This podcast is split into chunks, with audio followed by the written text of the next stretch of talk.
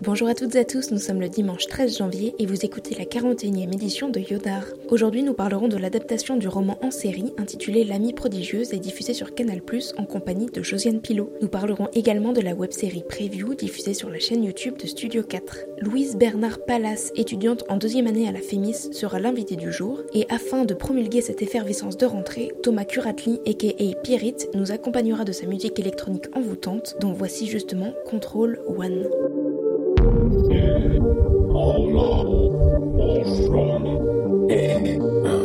Armstrong.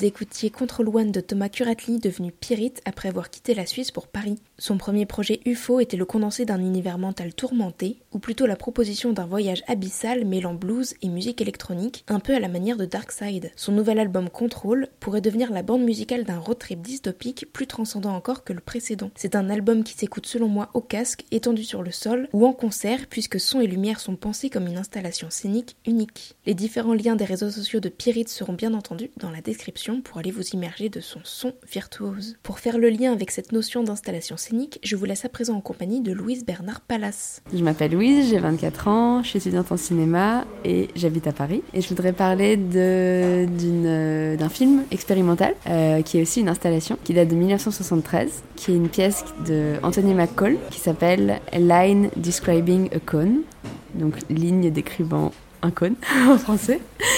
Euh, à l'origine, c'est un film euh, en 16 mm qui dure 30 minutes. Et c'est juste une euh, ligne courbe blanche qui trace un cercle euh, pendant 30 minutes. Sauf que c'est un film qui est destiné à être projeté dans une, dans une pièce déhiérarchisée, complètement vide, sans gradin et sans lumière mais simplement avec euh, un fumigène qui permet en fait de transformer le faisceau lumineux en un cône de lumière euh, avec une consistance quasiment matérielle. Et j'ai découvert cette installation euh, début juillet. On l'a projetée avec mon association de diffusion de cinéma expérimental et sur pellicule qui s'appelle Braquage et qui est super cool. Pourquoi j'ai adoré cette œuvre? Parce qu'elle est d'une très grande simplicité. C'est vraiment juste un volume de lumière dans l'espace. Mais euh, les interactions en fait entre le, entre le public, c'est les spectateurs qui sont là pendant l'installation et le faisceau lumineux sont extrêmement euh, belles, graphiques et ça dessine en fait des contours euh, des ombres en fait parmi les spectateurs qui sont très, très belles et assez mystérieuses. ça crée vraiment une, une sorte d'autre espace-temps qui m'a fascinée. Et moi, j'y ai projeté, euh, par exemple, beaucoup de choses. Et je trouve que c'est ça que j'attends d'une œuvre, d'art en général. Et beaucoup du cinéma expérimental, c'est de me proposer des visions qui ne sont pas forcément celles de l'artiste, mais qui sont suffisamment larges et évidentes pour que toi, tu y vois ce que tu veux. Et du coup, j'y ai vu euh, le décor de mon projet de 40 films en première année à la Chémis et ça m'a beaucoup inspiré. Je remercie Louise pour sa participation et vous informe qu'une vidéo de l'installation d'Anthony McCall est en description pour comprendre davantage à quoi cela ressemble. Vous y trouverez également le lien du film de Louise intitulé Vers l'Empiré qu'elle a réalisé l'année passée. Parlons à présent de la série Canal+, L'amie prodigieuse, réalisée par Saverio Costanzo, qui n'est autre que l'adaptation du best-seller éponyme signé par l'énigmatique Elena Ferrante. N'ayant pas lu les différents livres de cette italienne, j'ai proposé à Josiane Pilot d'en parler avant de confronter nos deux visions. Je vous propose donc d'assister à un échange slash critique. Bonjour Josiane, quel est ton ressenti général par rapport à cette œuvre littéraire? Eh bien, j'ai plutôt été déçue, alors qu'on en a énormément parlé, que beaucoup de propos très élogieux ont été euh, écrits autour de cette œuvre. Moi, je suis restée très extérieure, je suis restée vraiment très, très peu émue par les les aventures de ces deux jeunes filles, alors que pour le coup c'est un sujet qui devrait me me toucher personnellement. Et je suis restée vraiment très extérieure alors que sur un autre euh, un thème très comparable j'avais lu il y a très longtemps un livre écrit en 46 le lys de Brooklyn qui était deux aventures assez parallèles et pourtant dans laquelle on rentrait avec une poésie vraiment vraiment supérieure. Et j'ai trouvé que cette écriture était plate comme si elle était euh, composée d'éléments mis ensemble mais sans que vraiment le lien se fasse véritablement. Au fil de ces aventures somme toute très très quotidienne et très universelle, même si tout se situe à Naples. Euh, quelle petite fille n'a pas ressenti un jour un peu de jalousie ou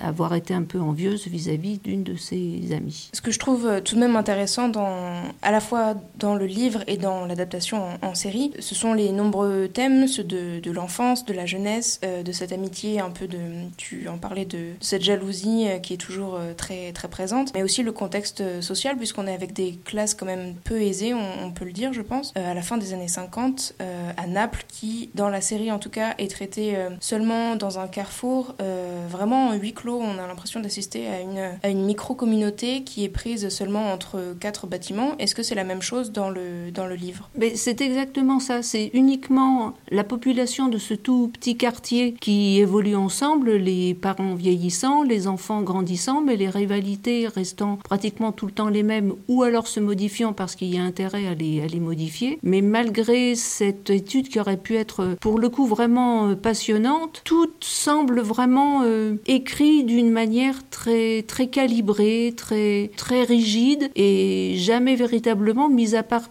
parfois lorsqu'il est question justement d'éducation et où euh, intervient l'institutrice, on reste dans ce tout petit morceau de, de quartier et il y a un peu de merveilleux qui rentre, mais même ce merveilleux ne, nous touche pas. J'en reste, moi, au sentiment que tout, de tas de tentatives ont été faites dans ce livre, mais qu'aucune n'a abouti. Est-ce qu'on peut peut-être parler des personnages? Il y a donc Elena et Lila. Je te laisse euh, développer un peu sur, euh, sur les deux. Ces deux petites filles ont grandi dans une petite cour au sein d'une cité, très différente l'une de, de l'autre. Leurs parents, il y a une grande violence au niveau de, de l'éducation. Les enfants sont souvent battus comme, comme plâtre, mais une semble peut-être un petit peu plus protégée que, que l'autre. Et Lila est une, comment dire maintenant, une petite crevette très chétive, mais avec une force de caractère, et on la décrit tout le temps comme étant la méchante. Et son amie, elle, euh, est toujours admirative de cette force qui émane de son amie Lila, et elle va la suivre même dans des choses qui l'effraient. Et les choses qui l'effraient quand elles sont petites, c'est comme progresser dans ce bâtiment vers ce personnage-là qui leur inspire une, une terreur euh, sans nom. Mais tout au long de leur adolescence, elle va toujours l'accompagner dans des choses qui, va, qui vont des choses qui l'effrayer, mais que pourtant elle accomplit pour ne pas décevoir son amie ou ne pas être inférieure à, elle. Elles se suivent dans leurs études pendant quelques années à la petite école. Et comme Lila est obligée d'aller travailler avec son, son, père qui est cordonnier, elle en cachette, euh, emprunte des livres et anticipe tout le temps sur euh, son amie pour être tout le temps au, même rythme d'études qu'elle et même anticiper sur elle. Et elle lui apprend même à être intelligente parce que Lila, elle apprend seule et son amie apprend par elle, mais elle réalisera beaucoup plus tard de tout ce qu'elle lui a apporté au moment où Lila, justement, semblera euh, capituler du, du savoir pour aller simplement vers sa vie de femme et sa vie vers une vie plus confortable avec une belle salle de bain et une baignoire et avec de l'eau qui coule du robinet. Dit comme ça, pourtant, ça donne envie. C'est quand même très euh, curieux que ça ne fonctionne pas. Et euh, pour ma part, j'ai trouvé aussi que dans la série, le rythme était très, très plat, très lent. J'ai seulement vu les deux premiers épisodes, mais euh, par rapport au livre, il se divise en quatre tomes chronologiques. Je crois que je n'irai pas au-delà du, numéro 1, malheureusement. Je ne pourrais pas faire le compte-rendu des, trois autres, des trois autres titres. Mais c'est ce qui me semble, moi aussi, euh, c'est ce qui me rend perplexe dans l'élaboration de ce roman à, tiroir, que une histoire aussi simple euh, et aussi banale puisse être étirée sur quatre albums pour ensuite devenir des, feuilletons. J'y vois, moi, comme une construction euh, mécanique comme une construction un peu automatique pour parvenir à un certain nombre de pages. Alors, euh, on parlait avant des feuilletonistes. Est-ce que ça ressemble aussi aux feuilletonistes d'avant qui, à partir d'une toute petite histoire, en faisaient des, pages et ça permettait de, justement de, capter l'attention d'un spectateur? J'y trouve, moi, un petit peu un, un parallèle. Dans une lecture qui est somme toute très facile, capter un potentiel de lecteur qui deviendra un potentiel spectateur, j'y vois moi plus, oui, quelque chose de, très élaboré, mais de, très éditorialiste et pas forcément quelque chose qui tire vers la, vers la littérature. Pour finir sur une note peut-être un peu plus euh, positive, je vais parler euh, seulement de la, la, série. Euh, les deux jeunes comédiennes qui interprètent donc Elena et Lila sont, ma foi, excellentes. Elles jouent vraiment extrêmement, extrêmement bien. Mais c'est vrai, comme tu disais, qu'on reste à chaque fois quand même très extérieure à toutes les souffrances qu'elles peuvent endurer. Bien qu'on assiste à chaque scène à travers le regard de la protagoniste principale, euh, Elena, toutes les euh, souffrances physiques et mentales qui sont infligées à, Lila euh, ne nous touchent pas. Enfin, en tout cas, pas, moi. Je suis restée comme toi, très, très extérieure à tout ça. Bon, il y a aussi un point quand même positif aussi, la musique qui est signée Max Richter, grand compositeur de cinéma. Et tout ça coproduit par l'italien Paolo Sorrentino à qui l'on doit par exemple Silvio et les autres, qui est sorti cette année, ou encore Youth avec Paul Dano. Est-ce que tu veux conclure avec un dernier mot? Ben, Ce qui est remarquable dans ce roman, c'est l'absence de, de, dialogue. C'est peut-être pour ça qu'on reste aussi extérieur un peu aux gens. Tout est décrit, mais pour vraiment il me semble, entrer dans l'intimité d'un personnage, il faut l'entendre parler, il faut les entendre dialoguer, et tout est tout le temps décrit par l'extérieur. Et hum, c'est peut-être aussi la raison pour laquelle euh, on reste si peu touché par cette histoire qui a pourtant toutes les composantes pour en faire un, un roman qui devrait vraiment euh, bouleverser, qui devrait émouvoir. Beaucoup de gens l'ont été, mais certains lecteurs ne l'ont pas été du tout. Et ce livre de poche que j'ai là devant moi, d'ailleurs, je l'ai trouvé dans une à la Croix-Rouge. Il avait été redonné, acheté et vite euh, vite redonné. Et je pense qu'il va même y retourner. Bah, là où je te rejoins encore par rapport au dialogue, euh, dans la série, on les entend converser entre elles. Et bien qu'on soit souvent immiscé dans leur intimité, chez leur chez leur famille, qui est souvent des familles très nombreuses, comme ça pouvait l'être à l'époque. Euh, c'est vrai qu'on n'arrive pas à savoir ce qu'elle pense. Euh, on n'arrive pas à euh, pénétrer en fait cette espèce de barrière un peu euh, intime. Et c'est, je pense aussi, le, une des faiblesses de, d'écriture, l'une des faiblesses d'écriture de ce, de ce scénario feuilletonnant. Et enfin, en, termes de dialogue ou plutôt de piaillement, on entend à l'inverse souvent les, le voisinage se, se, plaindre à chaque fenêtre. Moi, ça m'a quand même un peu donné envie d'apprendre l'italien, mais c'est vrai qu'on voit souvent toutes les, toutes les voyeuses de voisines sur les balcons en train de de, piailler et d'observer euh, ce qui peut se passer euh, en bas. Est-ce que c'est un peu la même chose dans le livre aussi? Alors dans le livre, ce qu'il y a d'intéressant, mais, mais on y reste aussi, euh, ça ne provoque pas forcément une émotion particulière, c'est que ces enfants maîtrisent pratiquement trois langues parce qu'elles elles, elles essayent de parler italien alors que ça semble être quelque chose qui coule de source. Mais parler italien, ça ne l'est pas tant que ça puisqu'ils parlent le dialecte et certains parlent même encore un autre napolitain. Et selon les strates de la population, les gens ne, s'expriment pas dans les mêmes langues et ça crée aussi des dissensions entre eux. Euh, quand un enfant veut prouver à son entourage qu'il est cultivé, il se met à parler en italien, ce qui crée vraiment un grand, éloignement euh, pour tous les autres. Mais c'est constaté, mais ça ne provoque pas pour autant cette, cette différence de langue, c'est explicité, mais on reste dans l'explicite, on va pas dans l'intime. Avant de vous conseiller l'une des meilleures web-séries françaises que l'on doit encore une fois à Studio 4, je vous propose d'écouter un deuxième titre de Pierrite. Voici tout de suite Another Story.